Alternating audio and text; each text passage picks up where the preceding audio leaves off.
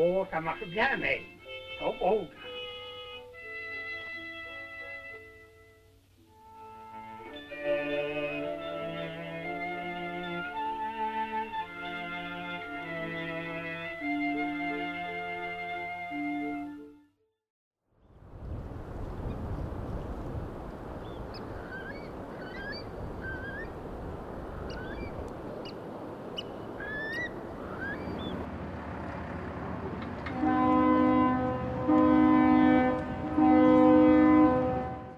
Olá, pessoal, bem-vindos e bem-vindas para o episódio número 2 do podcast do Atalante. Muito bom estar aqui com vocês. Aqui quem fala é Giovanni Cômodo. Aqui quem fala é Catalina. Oi, sou a Valesca. E no episódio de hoje a gente vai conversar retomando alguns pontos do texto do Raul Ruiz, Imagens de Imagens, que vocês enviaram para a gente, e aproveitar para também discutir alguns pontos que a gente considera interessantes para além desse texto a ideia é que esse podcast, nos episódios pares, a gente aproveite para realmente estabelecer uma conversa com vocês, que é o que a gente sente muita falta enquanto a nossa atividade principal, que é o Cineclube do Atalante, está suspensa devido à pandemia. Para começar, vou abrir aqui as perguntas com uma dúvida que a Thaís enviou para a gente. Como fica a questão da cópia como homenagem? Lembrando o texto do Raul Ruiz, Imagens de Imagens. Cata. Respondendo a dúvida da Thaís, normalmente você tem a vontade de imitar, de reproduzir, de copiar aquilo que você admira, aquilo que você acha belo e aquilo que você tem vontade de algum dia chegar lá. E nesse caso, então, a cópia e a, a,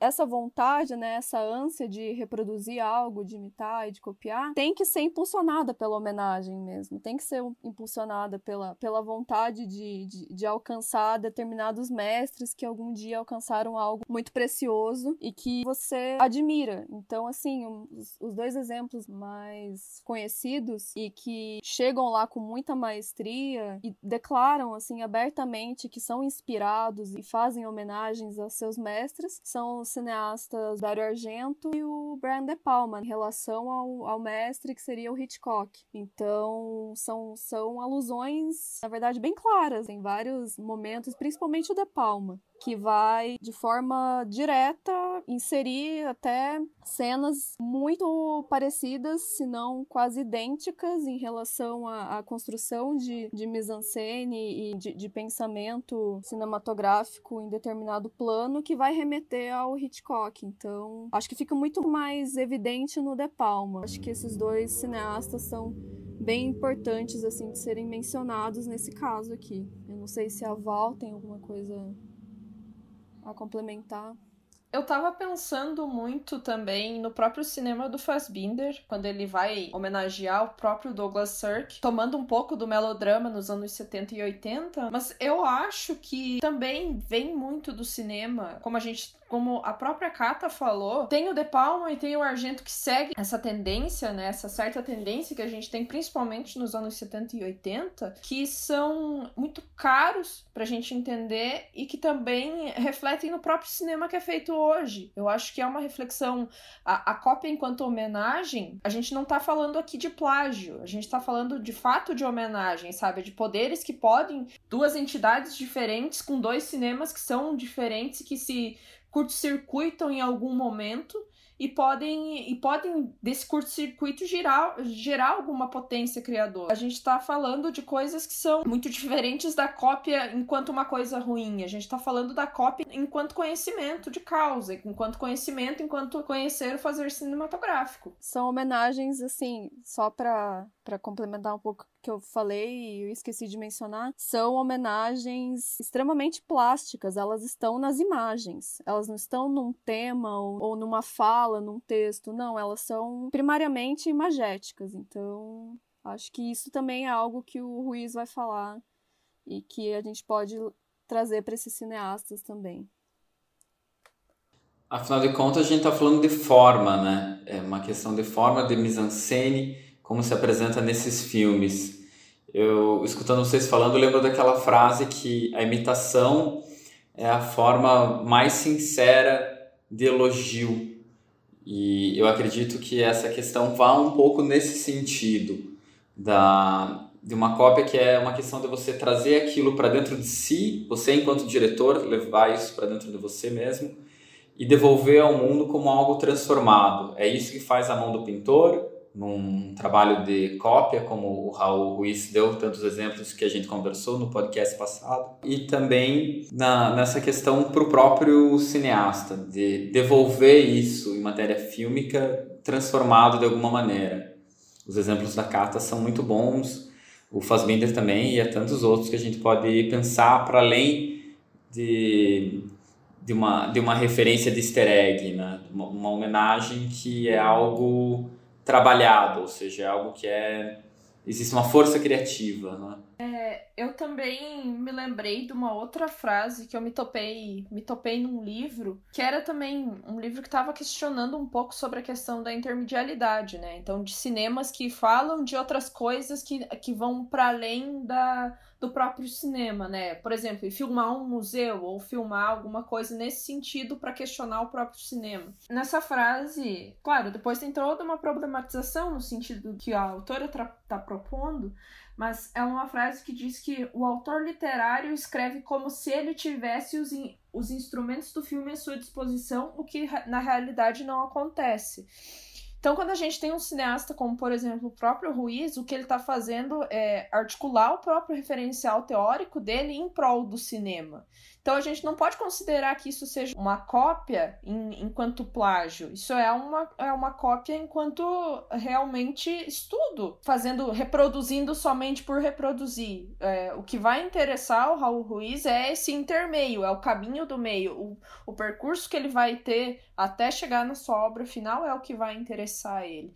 Então, se para ele se valer de outras referências se torna se torna viável, eu acho que não tem por que não. Eu acho que se o cineasta acha que isso engrandece ou enriquece a sua própria obra, por que não, sabe? É, e, e não à toa nós citamos cineastas tidos cineastas maneiristas da, dos anos 70, 80, então isso não é um mero acaso, né, que eles sejam colocados nesse panteão? É, nesse panteão, assim. Então, o maneirismo ele é, é um termo retirado da pintura que vai falar sobre determinados pintores que vêm depois do Renascimento, tendo um, um ápice de, de perfeição, de técnica e de, e, e, e, de todo o manejo da pintura no Renascimento, eles vêm depois do Renascimento e falam, poxa, o que, que a gente pode fazer de, de mais belo, de mais perfeito, de, de, de o que, que a gente pode fazer se isso já foi alcançado. Então vamos, vamos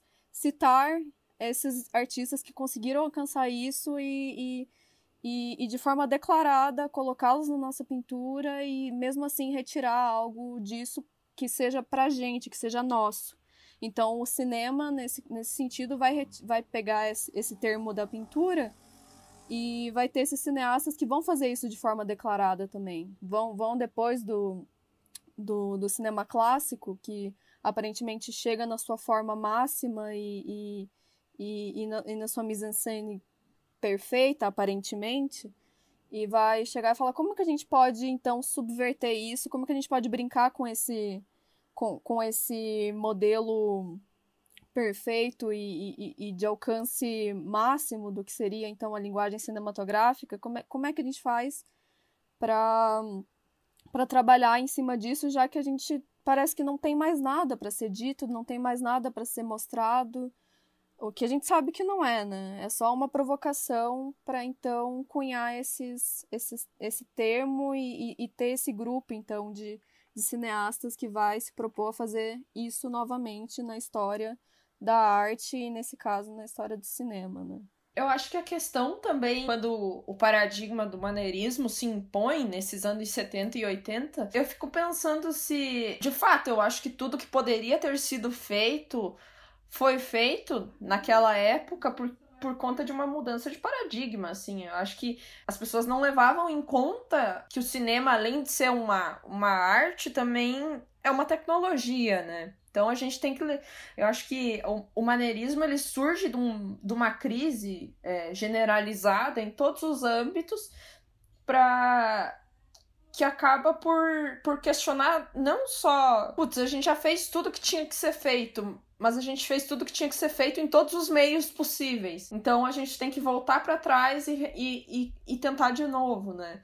Tanto é que eu acho que o, o ressurgimento do maneirismo, o surgimento do maneirismo, principalmente no cinema, ele deu. ele abre portas para um, um tipo de cinema e para um para um tipo de experimentação que até então é, passava muito em branco, passava muito batido, né? Então eu acho que uh, o maneirismo, apesar de muitas vezes ele ser mal visto, entre aspas, é, eu, não, eu acho que o maneirismo é uma, é uma das forças principais para ter impulsionado o cinema como ele é hoje, como a gente aprecia cinema. Lembrando que nos anos 70 e 80, na mesma época que o De Palma ou o Argento estavam produzindo, ou o próprio Fassbinder, a gente começa a ter essa, essa domesticação do cinema, né? O cinema vai para casa e vai ser um blockbuster. As pessoas. A gente tem o próprio De Palma é, produziu filmes como sei lá, Carrie, que, que deram muita bilheteria.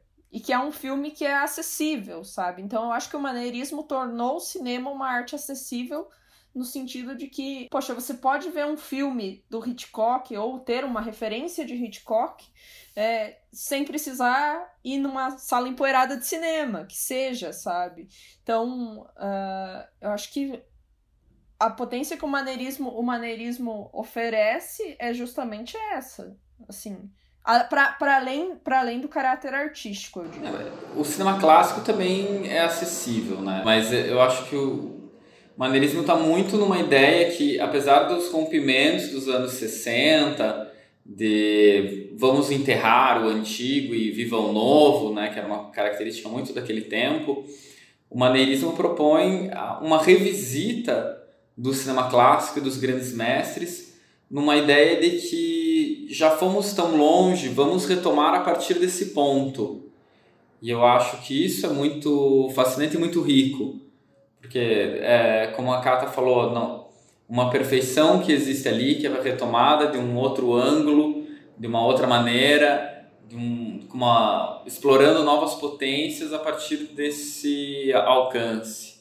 Pensar que, bom, retomar então esses mestres e tentar entender o que, que pode ser feito hoje, porque de certa forma eles sabem que é uma pergunta retórica e no sentido de não, não foi tudo feito, a gente tem o que descobrir ainda dentro desses momentos que aparentemente são perfeitos e não deixam nenhuma ponta solta. Não, sempre tem alguma coisa a mais para se explorar e para e se descobrir. E eu acho que essa é a grande graça, né? Você admitir que que se teve sim um, um, um sucesso muito grande na, na linguagem cinematográfica no, no período do cinema clássico, mas que ele pode nos dizer algo e, e, ter algo novo nos anos 70 e 80 também. Então, nesse sentido, é algo que eu acho muito, muito interessante.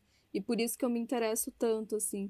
A, a maior dádiva do maneirismo é essa: é reconhecer a influência, abraçar a influência e não importa, não importa o juízo de valor que isso é feito, sabe? Não importa o, o Fassbinder abraçar o melodrama do Cirque como o próprio melodrama no seu próprio cinema, eu acho que não, não existe coisa mais potente enquanto fazer cinematográfico. É você admitir que, você, que o que você está fazendo não está surgindo do nada, né? Então tem tem um lugar e tem uma razão. Eu também acredito muito que, um, que o Fassbinder, principalmente nos anos 70 e ali perto dos anos 80, perto dos últimos filmes, principalmente, o último que ele fez, se eu não me engano, foi em 82, e ele sempre se referiu às pessoas com quem ele, é, ele tinha uma certa admiração. Tanto é que ele coloca, sei lá, Leonard Cohen para tocar nos filmes e ele fala que ele é fã de Leonard Cohen.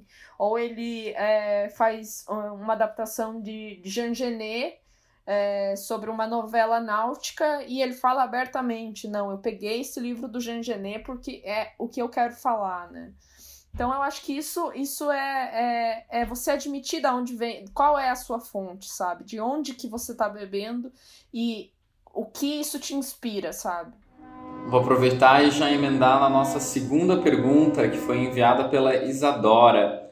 Ela pediu se a gente não poderia falar um pouco mais sobre o livro, que ela ficou muito curiosa. O Imagens de Imagens foi retirado de um livro do Raul Ruiz, uma tradução feita especialmente para nós pela própria Catalina Sofia. Isadora também pergunta, durante todo o livro ele parte da pintura para falar do cinema posteriormente, ou se é muito focado em pintura eu queria aproveitar para passar para a Kata, que é a tradutora do texto, falar um pouco sobre isso. Então, o livro, pelo que eu vi, ele é o primeiro volume de três volumes que ele vai dedicar a falar sobre cinema. Então, esse A Poética del Cine, Poética do Cinema, ele é o primeiro desses três. E ele começa falando, né? Acho que é importante dizer aqui. Ele começa o, o livro falando que ele não é um erudito, que ele vai fazer leituras que se limitam ao que ele tem na biblioteca dele, na biblioteca pessoal dele, e que esses livros, esses textos que ele vai citar, que ele vai ler, são muitos livros que ele faz de leituras paralelas em que ele pega assuntos e fala, poxa, isso aqui é muito interessante de relacionar com o cinema ou com uma ideia que eu tenho que eu acho que faz muito sentido com o cinema que eu faço, com o cinema que eu acredito. Então eu vou colocar aqui. E ele diz que não necessariamente ele vai ter uma leitura aprofundada sobre esses temas, sobre esses livros, sobre essas áreas da arte, mas que ele vai utilizar porque ele, ele vai utilizar esses elementos porque ele acha que é didático e é, e é muito importante exemplificar partindo de outros de outras áreas que também vêm antes do cinema, né? E eu já aí já engato com a pergunta da, da Isa, da Isadora, que que ela vai perguntar se ele parte da pintura para falar do cinema depois. Então, é, é curioso que ele começa o primeiro capítulo falando de cinema. Mas a partir do segundo, do terceiro e do quarto, ele come... parece que ele dá uma volta no tempo e começa a falar de pintura, de, de fotografia, para daí partir então para as imagens em movimento, que seria o cinema. Mas como é o Raul Ruiz, ele e ele mesmo fala que ele faz muitas leituras paralelas e muitas digressões, ele muitas vezes vai falar no mesmo texto sobre pintura, sobre literatura, sobre música, misturando essas artes e, e, de alguma forma relacionando com o tipo de cinema que ele acredita e o tipo de cinema que ele faz. Então, é, é, é como ele vai procurar dar exemplos que vão integrar, então, a, a realização dele e a visão dele de cinema, que é, enfim, a gente só pode dar a nossa experiência pessoal e como a gente aprende as coisas e como a gente vai assimilar determinadas coisas. Então, eu acho que ele, ele não, não, não vai fazer assim algo muito metódico num, num, é, num sentido de fazer um estudo muito aprofundado da, da, da passagem da pintura para a fotografia para o cinema, mas ele vai falar disso muitas vezes. Então ele acha que ele, ele, não, ele não vai. Ele não tem como separar essas coisas. Ele sempre vai colocar essas coisas juntas para então fazer sentido pro, pro pensamento dele. E é, eu que você trouxe uma frase muito interessante da introdução, né, da apresentação do livro pelo Raul Ruiz sobre comparando com uma viagem. Você poderia contar para gente? Ah, claro. É, ele vai falar. Eu vou até aqui pegar para fazer uma tradução na hora para para tentar ser mais fiel possível. Ele vai falar, depois de um parágrafo, ele vai falar: Mas este livro tem vocação viajante. E os viajantes não ignoram que no itinerário de toda viagem você tem que contar com surpresas que não, que não conduzem a nenhuma parte, mas que podem te ajudar a determinados caminhos, a chegar a determinados caminhos. E é exatamente isso que ele vai fazer com, com esses excertos que ele vai inserir no, nos textos dele, sabe? Eu não li o, o livro inteiro, eu li alguns textos, e o que eu acho que, e que faz muito sentido ele se explicando no começo é, é isso, assim. Ele não, ele não vai fazer um, um, um algo, algo como se fosse uma evolução completamente e esquematizada do que ele vai falar sobre pintura, fotografia e, e cinema, mas ele vai relacionar sempre essas, essas artes. Mas ele, ele tem plena consciência de que ele não domina elas. Ele domina o cinema. Então, o, o, o, principal dele é relacionar o que ele sabe de cinema com o pouco que ele sabe dessas outras artes. E eu acho que é isso importante. Eu acho que é importante a gente admitir que a gente não sabe tudo e e eu gosto muito quando ele fala no começo isso. Eu também concordo com a Kata que uma das dádivas que a gente tem é poder aprender, né? Eu acredito que o cinema do Raul Ruiz tem muito mais. Ele nos ensina enquanto ele mesmo aprende o que ele tá fazendo. Uma das coisas que eu acabei falando no começo, é, meio que em bastidor, essa vocação que o, o próprio Raul Ruiz, nos seus escritos, é, reflete muito a, a capacidade dele enquanto diretor mesmo mesmo. E no sentido de que ele é um grande bricoleur, né? Ele sabe, ele sabe que certas coisas ele não entende tudo, mas em caso de uma de, de uma necessidade, ele vai conseguir convocar aquele arsenal de uma forma consistente mesmo que tenha sido um estudo é, que ele mesmo fala que ele não é um erudito, ele tem um certo tipo de referencial que para quem tá de fora pode parecer erudito, mas que para ele em algum momento ele sabe que aquele referencial em específico vai poder tapar uma brecha dentro de casa, sabe? Ou no próprio cinema,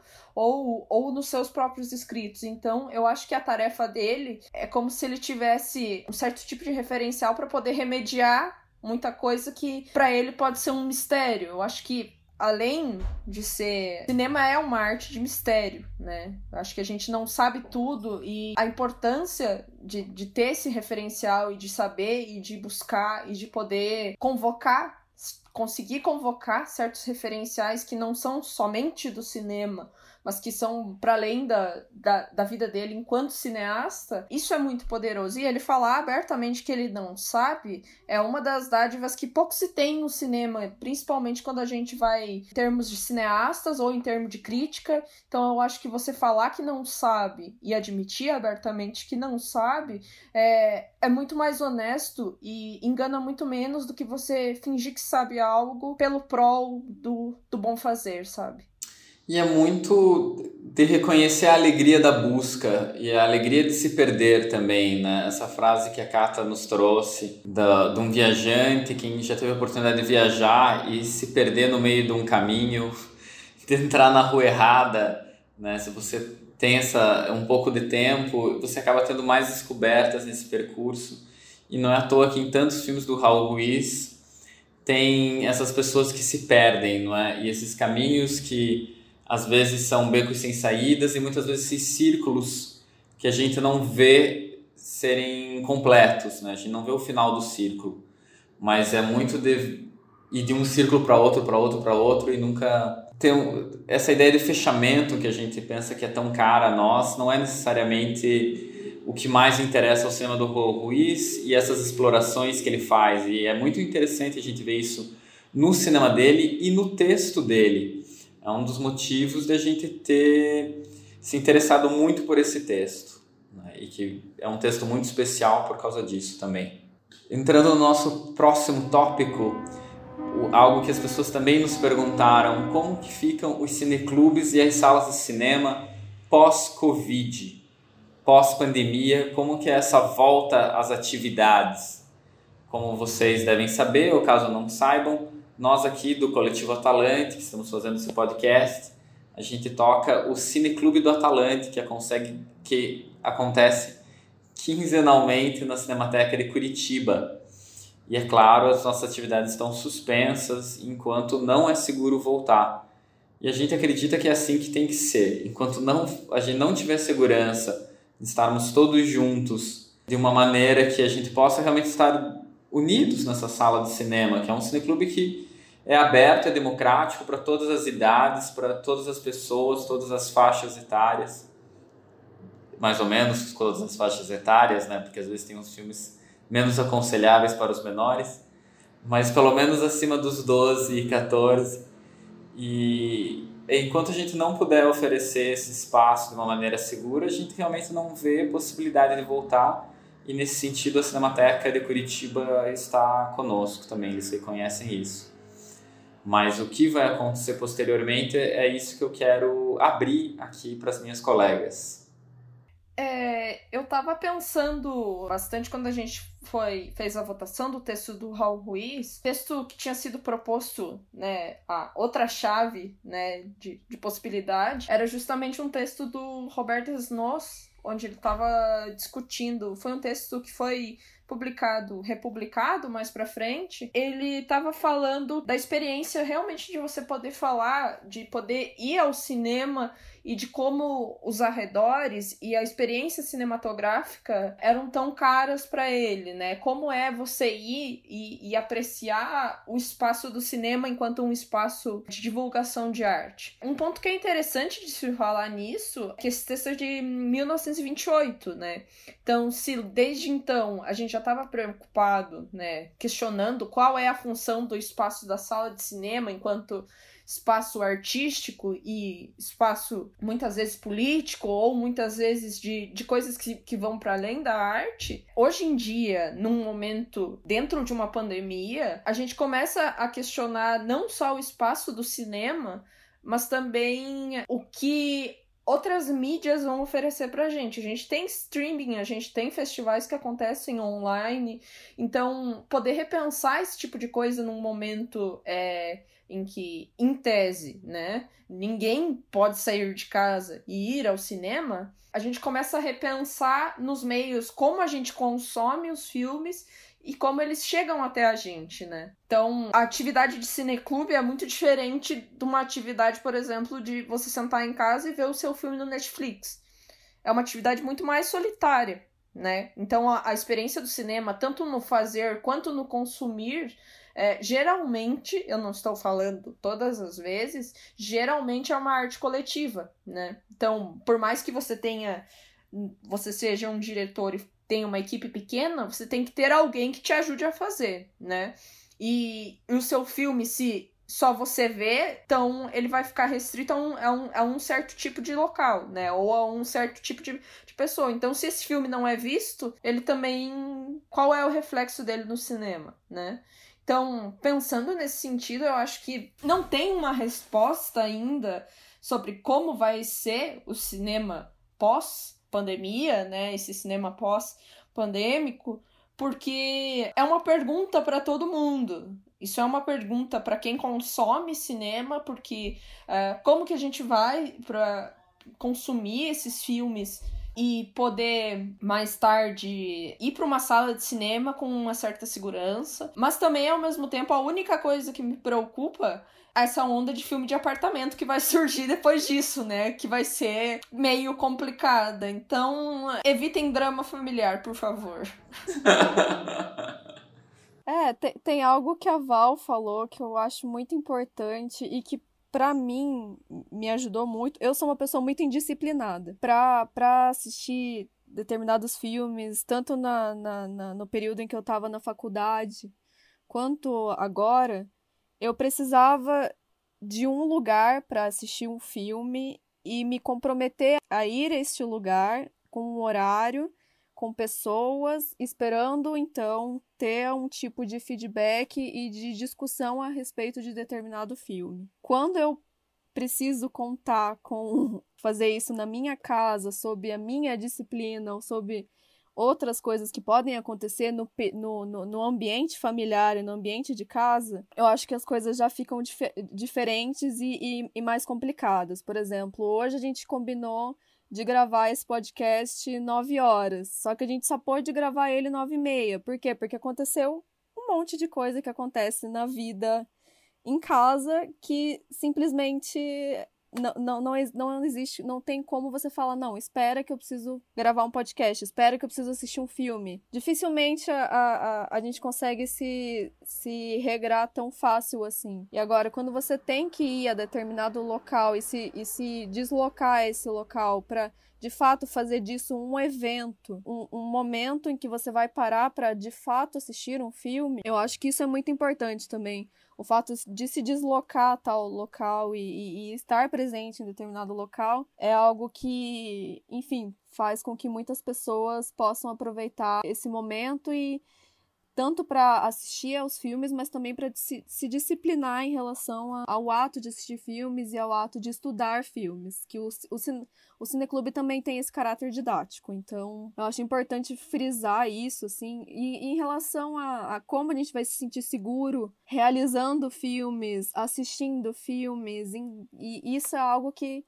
ninguém sabe, e ninguém sabe na, tanto trabalhando com cinema como trabalhando com qualquer outra coisa que não seja cinema. É, é uma pergunta que fica, fica no ar e, e eu acho que a Valesca conseguiu falar muito melhor do que qualquer outra coisa que eu conseguiria falar nesse sentido, assim. Eu gostei muito de algo que a Kata falou agora, de, não só que é o ato de ir ao cinema não é uma, que, é uma questão um pouco fetichizada, né? Tipo, ah, é a sala do cinema, o espaço sagrado, a gente vê esse tipo de cinéfilo. E não é que a gente discorde disso, é claro que a sala de cinema é pode ser um lugar especial, mas é mais especial por com quem você está nessa sala de cinema e que filme que você está vendo.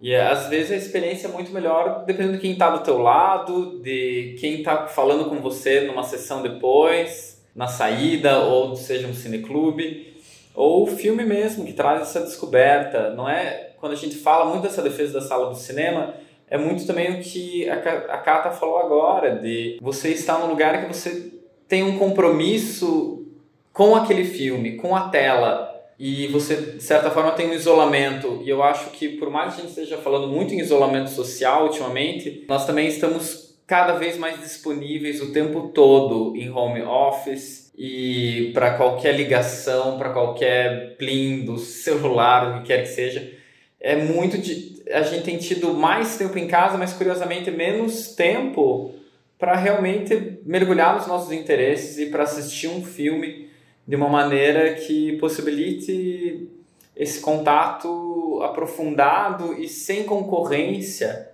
que a sala de cinema oferece. Eu sinto falta disso também. É, essa na verdade não é nenhuma. Não vou pegar gancho, mas na verdade é uma pergunta muito mais a título de curiosidade. Gente, qual foi o filme que vocês mais impactou vocês nessa pandemia? Essa é uma pergunta, é uma pergunta que eu tô jogando é só para a título de curiosidade. Ou qual qual foi ou que, que seja uh, qual foi o melhor filme até então que você viu na quarentena?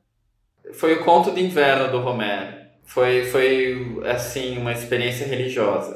Como tudo do Romero, sabe? Mas foi muito impressionante. É, em Romero we, we trust.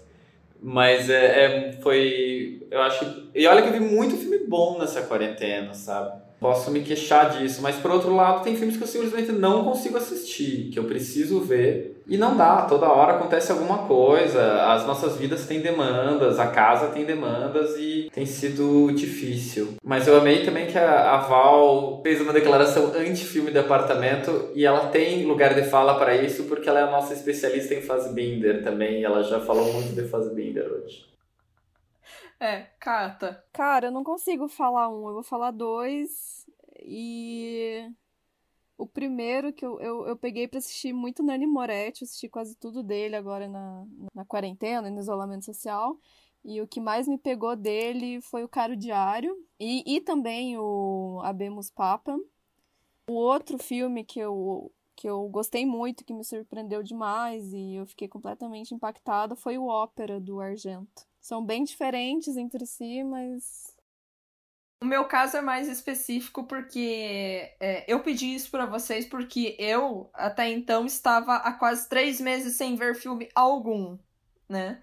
E por conta justamente de demandas de casa e, e, demandas, né, que a vida acontece, né? A vida acontece apesar de, né? Recentemente eu voltei a ver filmes com uma certa qualidade porque justamente pela por essa questão de eu não vou botar o filme e vou limpar a minha casa. Eu tenho que tirar um momento, ter essa, essa regra, que justamente foi o que a Catalina falou, de você sentar e não, eu vou tirar o meu tempo para poder fazer isso, né? Então, é, recentemente eu voltei a ver filmes, então eu tô tentando lembrar os últimos que eu vi, né? Também vou falar dois. Eu vi o Nosferato, mas não o Nosferato do Murnau.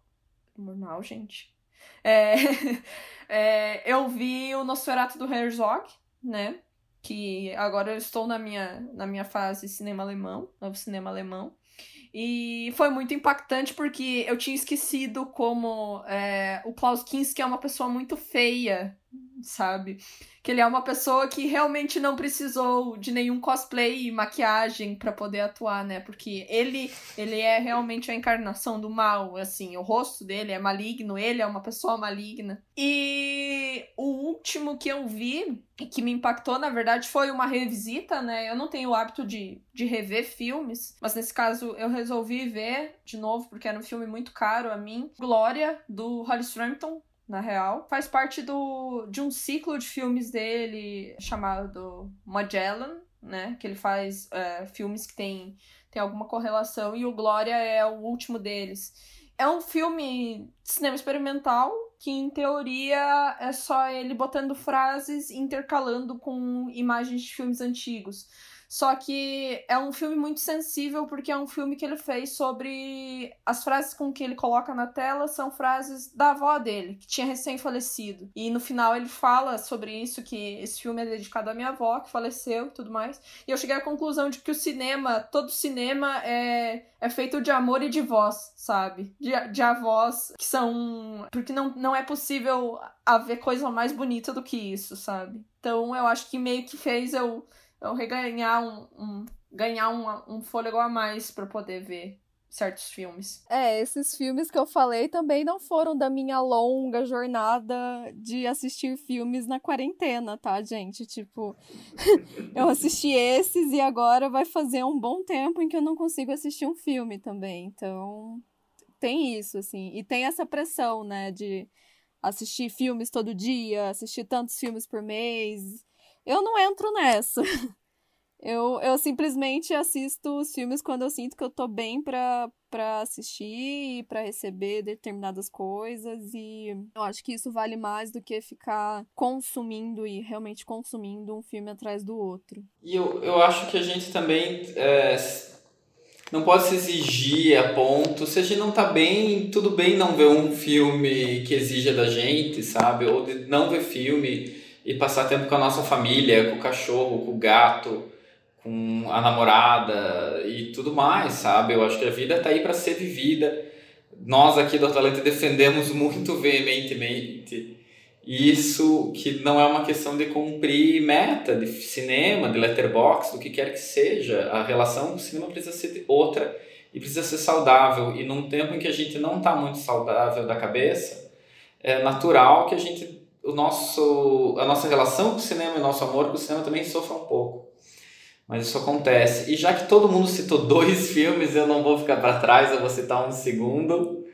E eu vou citar o Mudar de Vida, do Paulo Rocha, que foi um filme muito impressionante, que é... Todos os diálogos são do Antônio Reis, que também é um grande diretor de cinema português e um grande poeta, e é um filme belíssimo. Eu sou contra superlativos, mas esse filme é uma coisa muito impressionante, assim, é um filme misoguchiano, de uma maneira em que quem diria que de uma vila de pescadores para o Japão feudal são só algumas dunas separando, sabe? É muito impressionante esse cinema.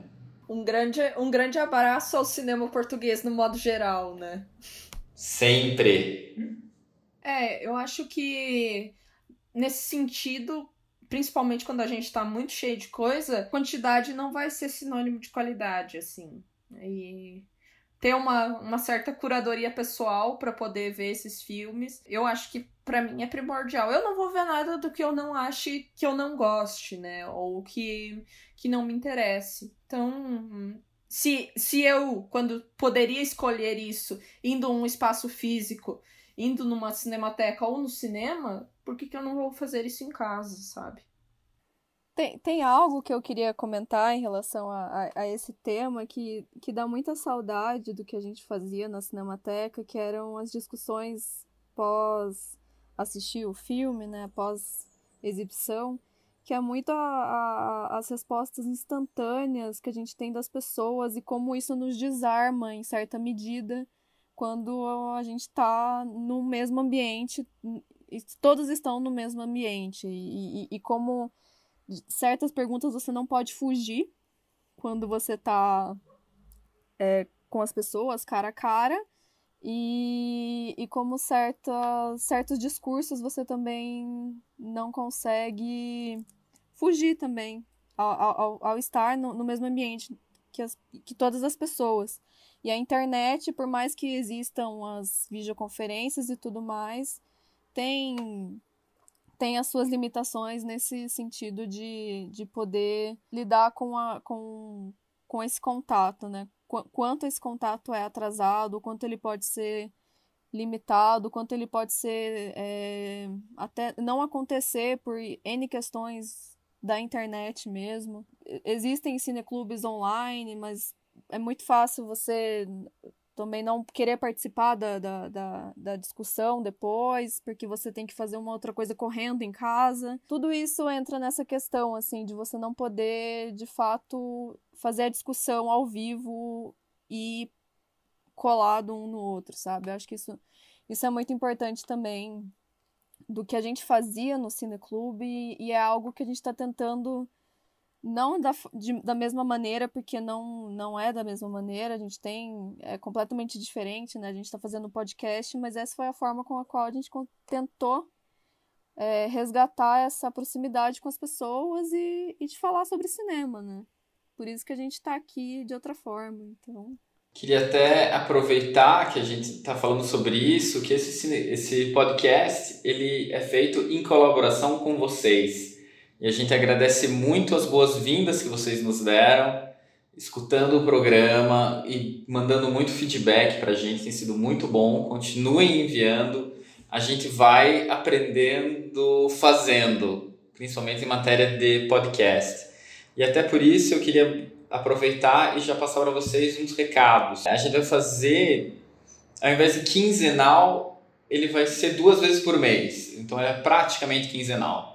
Então na primeira semana do mês a gente vai abrir uma votação no Instagram e no Facebook sobre qual texto você quer que a gente discuta no mês. Na segunda semana do mês vai ser lançado o podcast sobre o texto vencedor da enquete. E na quarta semana do mês a gente tem esse papo que é um pouco mais solto, respondendo às dúvidas e solicitações e críticas e sugestões que vocês nos enviam. Essa foi o modelo e a gente vai tentando adequar o que funciona melhor e isso a gente só sabe fazendo. Então continuem nos ouvindo, continuem vendo a gente nas redes, Cine Atalante, arroba Cine Atalante no Instagram, no Co Atalante no Twitter e também procurando por Coletivo Atalante no Facebook e coletivoatalante.blogspot.com, onde estão todos esses textos que a gente mencionou. E também, sempre importante dizer, apoie a cena do podcast local, gente. Compartilhe com quem tem interesse por cinema, porque afinal de contas, é assim que o cinema, como eu falei, o cinema é uma arte coletiva. Então, passe para alguém que goste, passe para o seu amigo, para sua mãe, para qualquer pessoa que você ache que tem a aprender. A gente tem muito mais a, a aprender do que ensinar aqui. Para não ficar detonando também as mídias digitais e os meios online, a gente está aqui recorrendo ao podcast e, na falta da possibilidade de poder estar com vocês, a gente está aqui. Então, vamos fazer do limão à limonada e aproveitar o que a gente tem disponível, que também é muito bom, e aproveitar esse podcast, aproveitar essa, esse diálogo que a gente pode ter na medida do possível e que é muito bom que a gente tenha também. Então é isso. É isso. É uma conversa. É uma conversa entre a gente e entre vocês que estão nos ouvindo. Não deixa a gente. A gente consegue falar sozinho, mas é muito melhor falar com todo mundo. Exatamente. Total. Pessoal, então é isso. Até a próxima.